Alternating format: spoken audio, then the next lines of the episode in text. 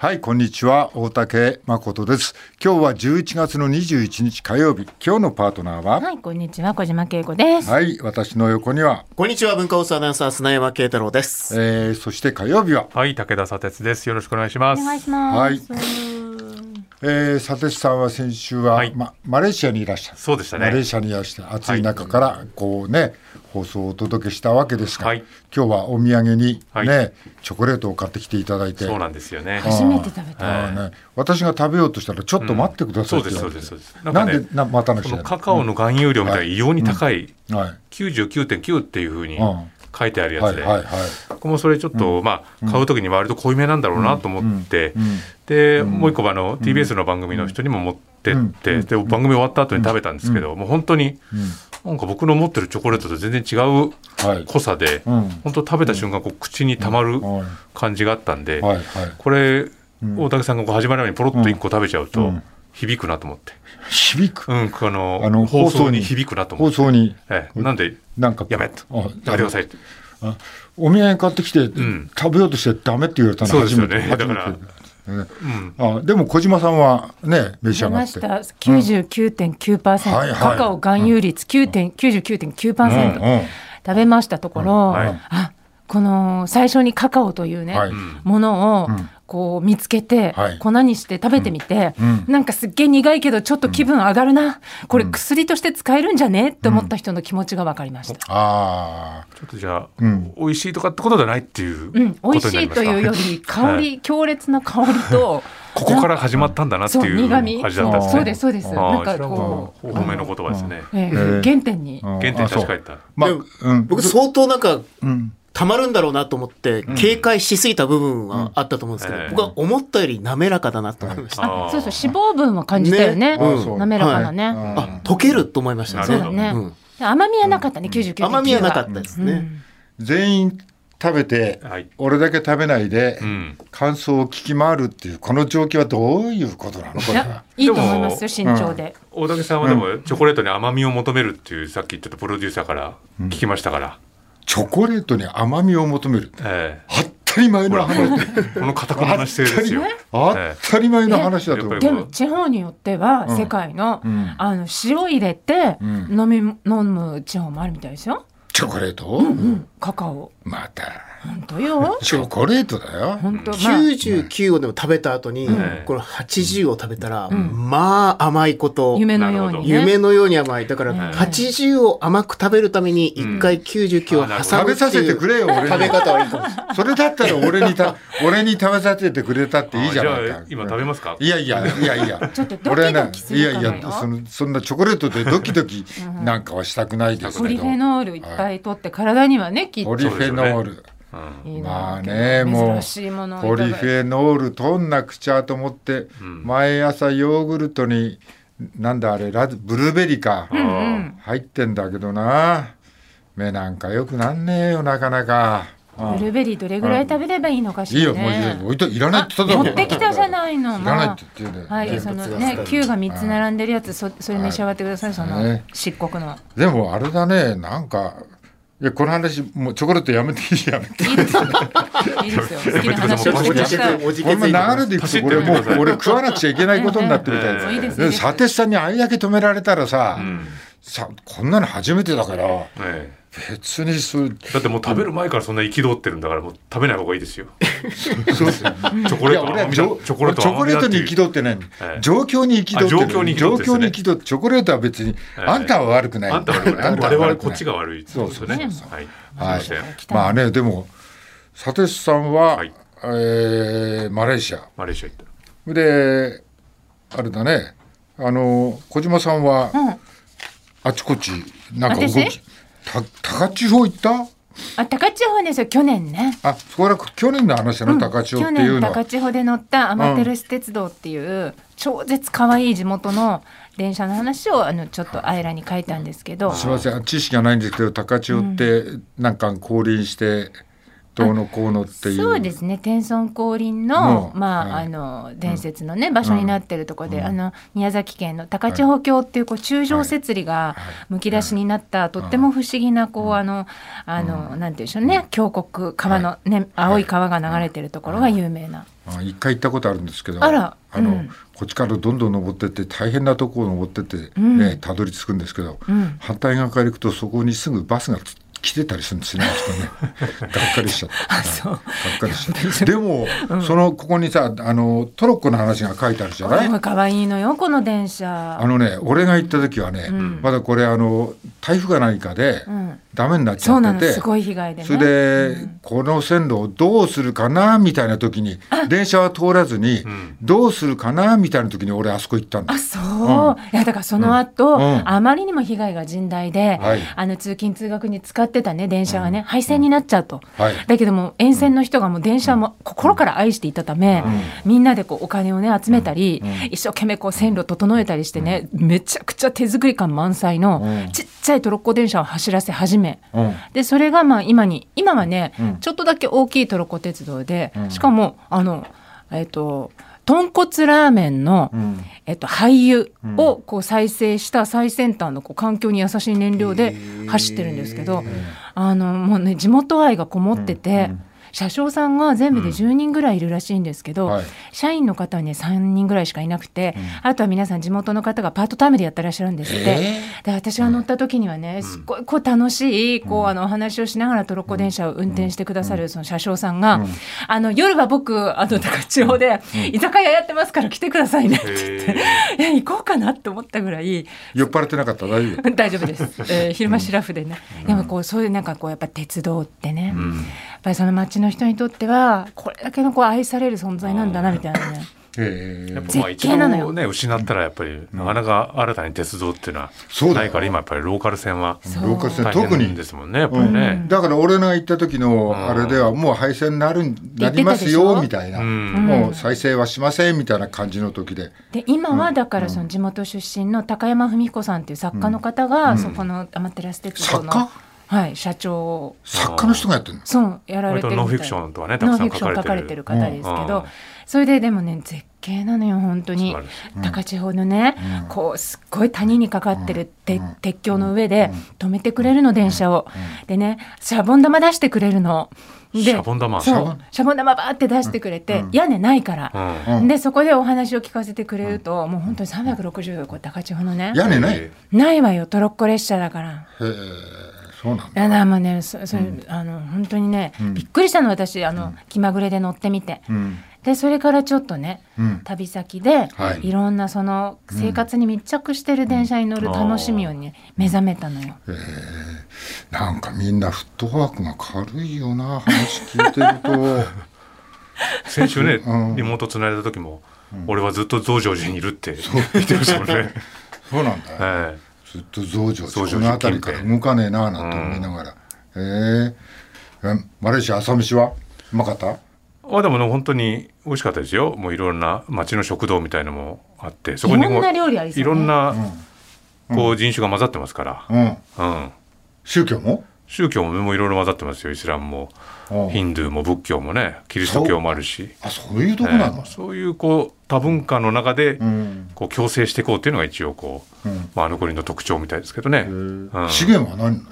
まあでもいろいろなエネルギー資源もあるし、いろいろエレクトロニクス産業もあれば当然まあ、クアラルンプールなら観光業もあるだろうしっていう、あ観光か、うんそんなでかいとこじゃないよね。じゃないですもんね、うん。まあ、僕もクアラルンプールしか行ってないのでちょっと全体がどうなのかってのは分かんないですけど、うん。中華とかあんの？中華とかもありますよ。中華。あの 中華とかあのるっていう方もね多いですからね。下世話な人も和食とかあんの？和食料理店もやっぱりまあ人気みたいですけどねその現地に住んでる日本の人に聞いたらば、うん、まあでもそれなりに高いんでしょうけど。あ高いの。多分日本料理ちょっと高いんじゃないですか。クラブって何？ビーフビーフ いやでもなんか何？あの梨レマっていう、うん。あの真ん中ナシゴレマってご飯が真ん中にあってそこにもう本当にいろいろな肉から野菜かうん。こううんバタバタ混ぜて食べるようなうん。食べ物もあったり、あなんか最近は、ね日本から、ん。あのクアラルンプールに移住されてる方も増えてるなんてニュース見ましたよ。ーケタル君何調べてんの？いや僕なんかすごい、受験中の記憶だと、ん。なんかマレーシアといえばゴム、ああゴムね。ゴム産業もあるゴム農園多いよね。天然ゴム。ねゴム。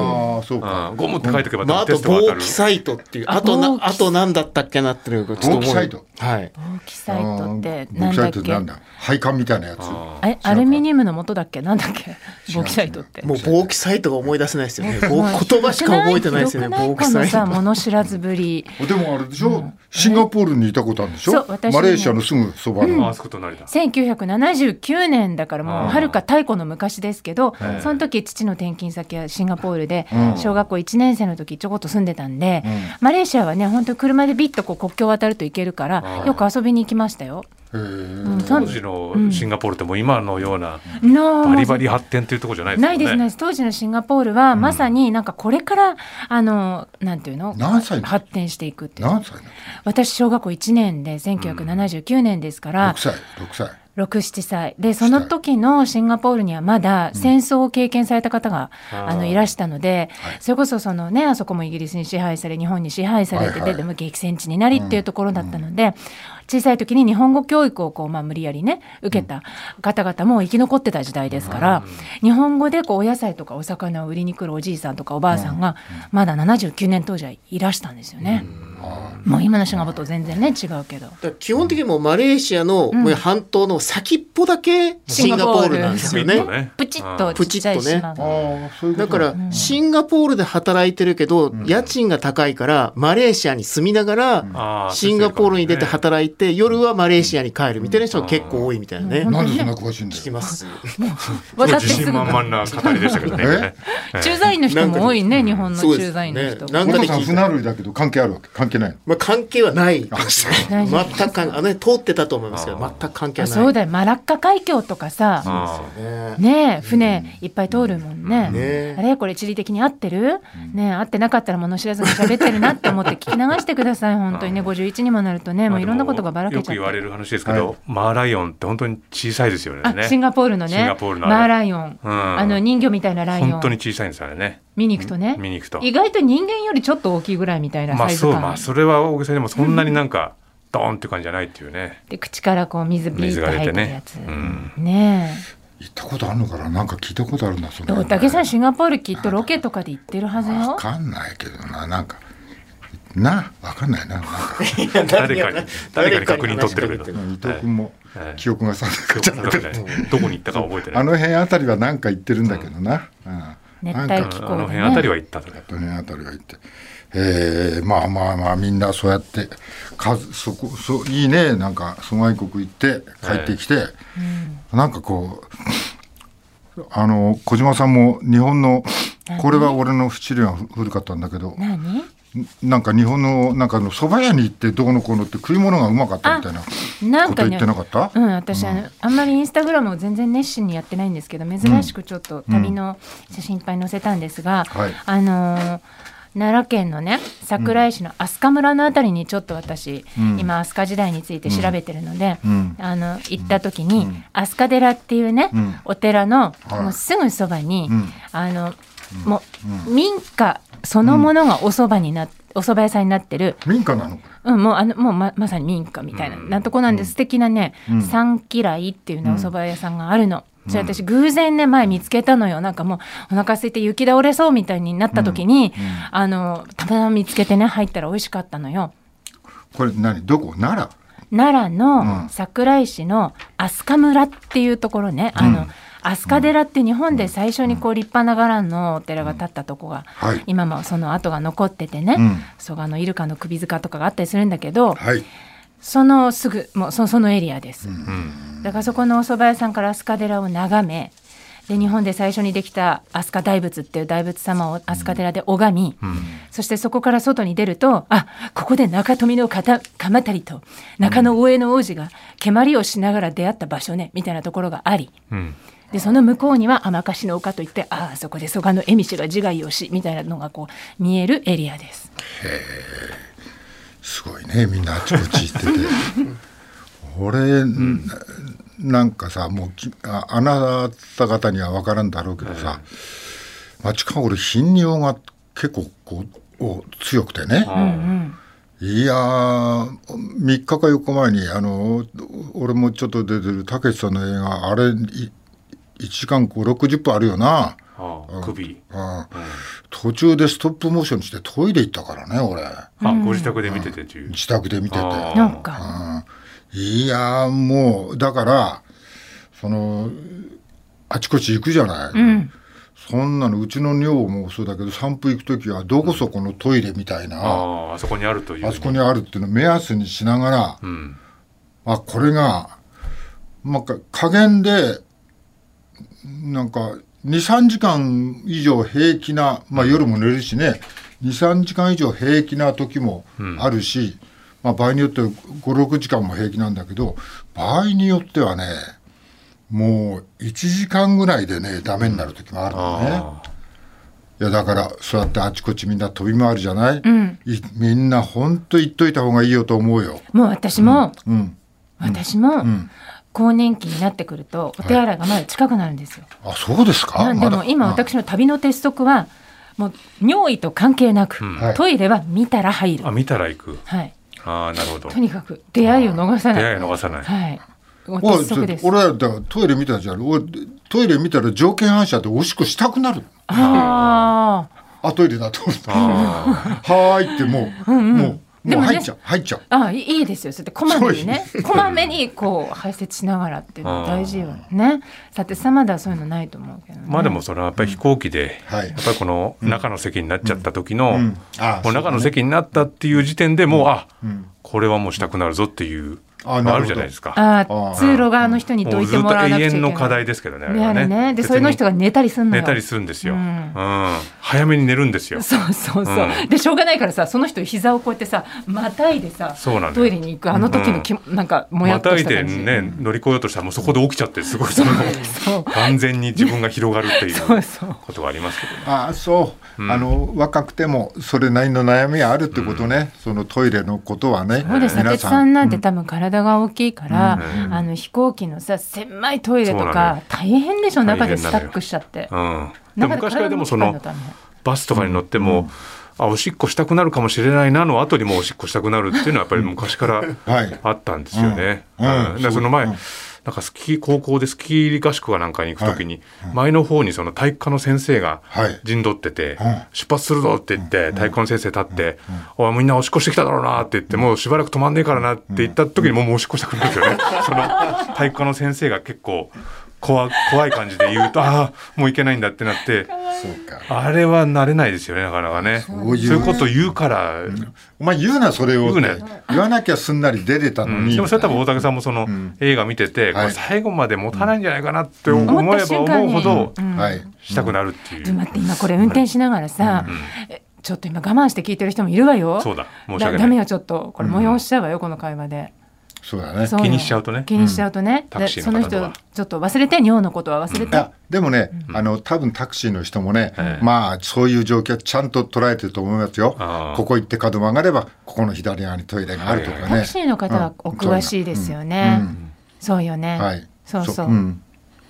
よくうん。あの、誰でも使えるお手洗いがはい。ある神社の横にうん。あるんですけど、有名な神社の。横に、はい。はいそこの前にはいつもタクシーの運転手さんがこうバーってねお昼寝かトイレ休憩で泊まり場になってるとこありますよ。あそうですか、ご存知ですよねみんなね。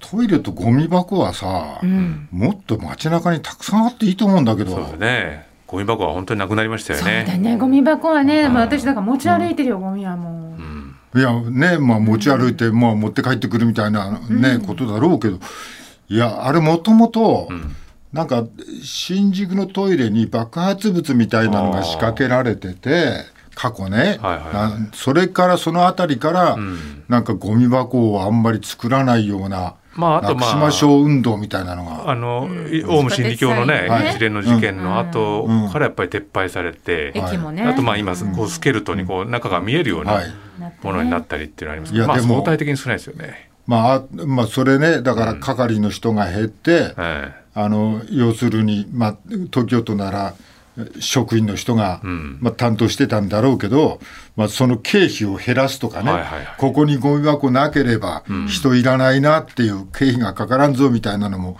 多分働いたと思うんだけど、ちょっとゴミ箱少なくない？うん。それはさ全部全部持って帰る、か？か？ね回収するねえ手間も大変だと思うけど、でもだから私いつもリュックにあれをなんかジッパーのついたさ、うん。ビニールを入れて、もうそれに入れてるわよゴミはね。あのタピオカブームの時にね、ん。あの普通の空き缶捨てるところにこう、プラスチックのやつをパカってはめて、ん。もうそのうん。空き缶のゴミ箱自体が使えなくなる現象ありましたよね。本当。それでもう周りに缶がこうニョキニョキ生えちゃう。あそんなことあったんだ、タピオカブームあったね。うん。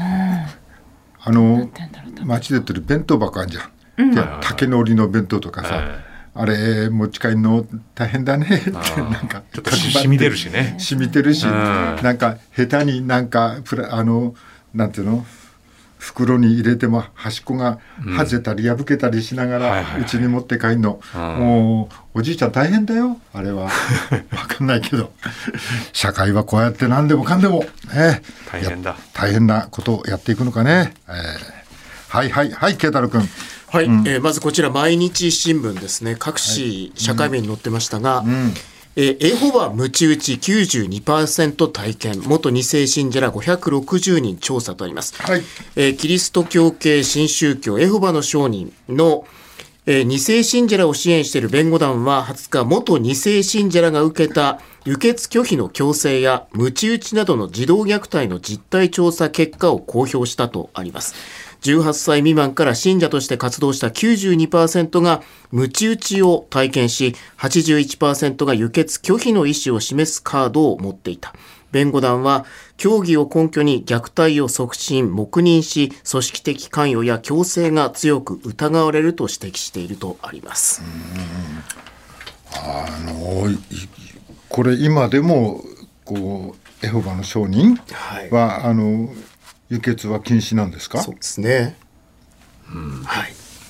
まあ僕もあの、中高プロテスタント系の学校に通ってましたけど、はい。当時やっぱ生徒手帳に、ん。まあ、このエホバの証人のことも書かれていて、まあまあ、この考え方とは自分たちの教育は違うんですよみたいなことが書いてあって、まあ、それも1990年代後半ですから、まあ、このエホバの証人そのまあ輸血拒否で、そのお子さんが亡くなられるっていう事件が以前ありましたけれども、まあ、同じ状態というのがまたずっと続いているしでもまあエホバの証人側としてはこれは聖書に書かれているものをそのまま遵守しているんだ。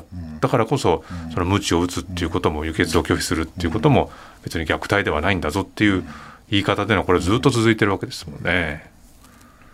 まあ私事だけどまあ親父はもう亡くなってんだけど親父が生きてる頃手術しなくちゃいけなかったのね、ええ。胃か何か。それでうちの親父がすごいあのなんていうのかな。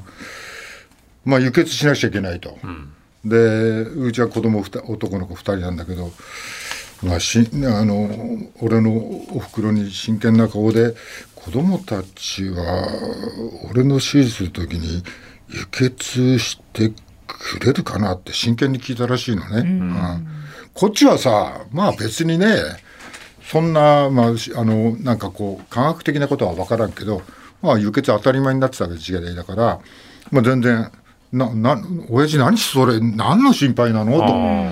と。心配することなんか何もないじゃんみたいなことで、まあ、輸血したんだけどまあだからこれは親から子にみたいなうん感じだけど子から親にだって十分あるよなとそうですね。俺は思うんだけど、うん。そういった時にもお親はもう逆にもらもらわないってことかね、そういうことだろ？そうですね意味合い的には。はいそれともう一つ、まあ、この問題をここに置いといて、俺は問題あると思うけど、もう一つはなんか、ムチ打ちが常態化しているみたいな話が伝わってきたね。はい。まあこれもまあちょっと競技とね、あの重なる部分もありますので、まあまさにこうまあ信教の自由という部分にも関わってくるので、まあ一概にちょっと言いづらい部分はありますけど、まあこのムチ打ちを92%体験しているという、まあ元二世信者の声をまあ今こう世に問うたという記者会見だったと思います。はい。はい。あのさ、お親はさね勝手に自分の信じてるものに突き進んでいったわけじゃない、うん、でいつも起こってくるのはこの2世の問題がそ,、ね、そこのところが私は理解できないんですけども、うん、どうしたらいいんですか、まあ、でもそういうこういざ治療を受けるとか輸血を受けるっていう時になった時の判断が、まあ、それがお子さんであれば、当然親の判断とい。うことによって、医療行為が行われる行われないってことが判断されるわけなんで、その問題っていうのはもうずっと残り続けている。わけですよね。まあだからご本人はね、うん、そうなんそういう方針だったとしてもってことですよね。はい。どうするんだろうというふうなところが疑問が結構残りつつ、まあでも近頃まあいろんなことが、まあ、宝塚から何から何まで、いろんななんかこう蓋が開いた感じになってきてまあこれも新たにまた取り上げられてる問題だというふうに思うけど、まああちこちでこういう蓋が開いてくるのかなっていう時代の流れの中でね、うん。うん、そうですね、うん、それもありますよね、まあ、とりわけこの二世信者の問題っていうのはね、もちろんこう一概に言えるものでもないですけど、まあ、旧統一教会の問題もあり、今回またこの調査結果が出るとなると、やっぱりこれ自分たちの意思とは違うところで強制されていた強いられてきたものっていうのがきちっとこう浮き彫りになってそれがまあ社会的に問われるっていうのは非常に遅かったけれども非常に必要なことですよね。はい。小島さんもご意見はありますか？そうですね、なかなかあの例えばあの小さい時からあのこれはあの新興宗教でも伝統宗教でもですけれども、うん、小さい時から物心ついたらもうそれがうちでは当たり前だったっていう人は、えっと、その物事を客観的に見ることがなかなか難しいことってあると思うんですね、うん、大人になってからも。でも例えば世の中で起きた事件、まあ、統一教会の事件もそうですけれどなどを目にするうちにあれ？なんか自分が当たり前にこういうもんだと思ってやってきたこと。実は自分にとってすごく違和感もあったしあの自分が望んだことでも決めたことでもなかったな。あれ？って気が付くきっかけになったってことはすごく多いと思うんです。うん、やっぱりそれはご家族であっても親子であってもその信仰何を信仰するかしないかっていうのはそれ個人個人で違っていいはずですのであなたは自分の子供私の子供なんだから私俺の子供なんだからもうこの宗教を信じろっていうふうに人生のかなり早い段階から決められちゃってたってことに気づいて、うん、そのその信仰に対するものだけでなくてやっぱりその親との関係家族の在り方についてすごく、まあ、今まで自分が抑圧してた気持ちの蓋が開くってことはあるんだろうなと思いますね。ね。まあ、そういう場所にいれば、まあ、そこからそういう中からこう民間の小学校なりに通わなくちゃいけないとここのギャップも出てくるわけだからね。そうですね。まして医療行為の場合は本当に命にも関わりますからね。はいはい、慶太郎君次です。はい、次東京新聞なんですが、こちら処理水3回目の放出完了となります。はい、東京電力は福島第一原発の汚染水を浄化処理した後の水について3回目の海洋放出が完了したと発表したとあります。うん、これでまあ年内の放出を終えて4回目は年明け以降となります。うん、で、そこにあるのが付きまとう漏洩リスクという、見出しなんですが、うん、えー、2023年度の処理水の海洋放出は残り1回となった。次から放出する処理水は保管タンクから放射性物質の濃度測定用のタンクに移す必要がある。うん、えー、季節の配管がないため、仮設のホースやポンプを使って移送するしかなく、漏洩のリスクがつきまとうとあります。うん、まあ、いわゆるこう海洋放出する前にこう測定用タンクっていうのに1回目は入れないといけないんですけど、はい、まあ、そこと保管しているタンクをつなぐためには、うん、まあ、毎回こう仮設のようなホースをこうつないでいくしかないっていうんですね。ね。まあ、今後長期間続く放出が仮設頼みの状況を脱するかは見通せないとあるんですが、一応安全対策はしていますということなんですけど、毎回こう仮設のホースをつないでいく、この状態で大丈夫なんでしょうかと記事には書いてあります。その仮設のホースっていうのは長さはどのくらいある？まあちょっとタンクとタンクをつなぐんで、そのたびに長さが変わってくると思うんですけどね。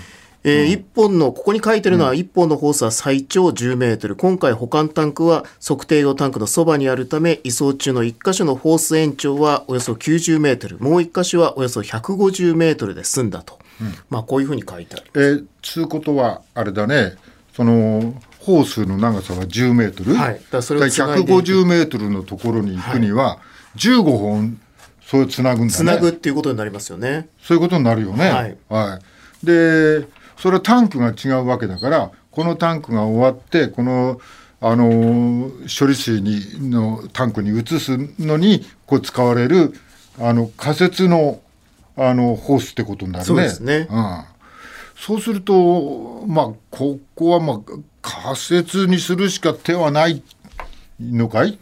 かそうだよね。そうですね。でもそのたんびにこの10メートルの長さのやつを何本も何本もつないでやるっていう、こうあのこの間ちょっとなんか処理水をかぶっちゃったっていうのとは違うのね。そうですね。あるいは配下の掃除、洗浄、水をかかぶってしまったというもので、またちょっと違うんですけど、こっちは別にまだ事故が起こってるわけじゃない。そういうわけではないですね。はい。でもそのなんか漏洩のリスクは、まあこういう仮設のホースをつなぎ合わせていくんで、起こっちゃうんじゃないかなっていう懸念が。あるっていうっていう記事ですね。はい。で仮設を使わないで済むような、まあ、あの専用のしっかりした、あのまあ、配管を設置するめどっていうのがまだ立っていないですよっていうところが、まあ、ね。ニュースなんでっていうか、タンクは何個もあるわけだから、そのたんびにこう机変えていくわけだからね、まあこれからやるんだったら。まあ、この番組ね、あの前小出弘明さんがお出になってちょうど大竹さんお休みの時でしたけれども、はい。まあ、そのお話こう、まあ、止めると、やっぱりこうこれから全然まだ見通せないことがたくさんあるっていうことをやっぱり繰り返しん。おっしゃっていて、まあ、そのデブリをどういうふうに取り出すのかっていうのもそうだし、まあ、ずっとこう、まあ、汚染水というものが発生し続けて、まあ、それを処理し続けるっていうことを続ける。でもその汚染最初の汚染水っていうのをこうどういうふうに発生させなくなるのかっていうことはまだ見通しが立ってないっていうことだから、まあ、こういう漏洩リスクみたいなものと常にこう向き合わなきゃいけない戦わなきゃいけないっていう状況がずっと続くわけですよね。このリスクと向き合いながら、ん。何十年にわたってええ。処理していかなくちゃいけない水とデブリと、そうですね。そういう問題が残しつつ進んでるっていうことだね。はい、わかりました。はい、ちょっと時間迫ってますが、これ今日、佐哲さんの中身と被る部分でもありますが、えー機密使と闇の中、えー長谷知事、オリンピック招致で委員に贈答品波紋とあります。石川県の長谷知事が東京オリンピックの招致活動で国際オリンピック委員会委員に贈答品を渡すために使ったと明かした内閣官房報奨費、今いわゆる機密費ですね。えーこれまでも不透明な支出が問題となってきたが、時の政権が領収書なしで自由に使える金として実態は依然として闇の中だ。機密費で贈答品を渡していたなら、オリンピック関係者への贈り物の授受を禁じる IOC の倫理規定に違反する恐れもあると。まあ、きこれ東京新聞の見出しですが、まあ、昨日、まあ、火消しはしてましたが、まあ、割かしとはっきりと語った、まあ、音声も残っているというはい中ですけどね、まあ、これについては、佐哲さんがもっと言いたい放題の中で詳しくはい。ご意見を述べてくださいます。はい。以上ですか？はい。さあ、今日も始めましょう。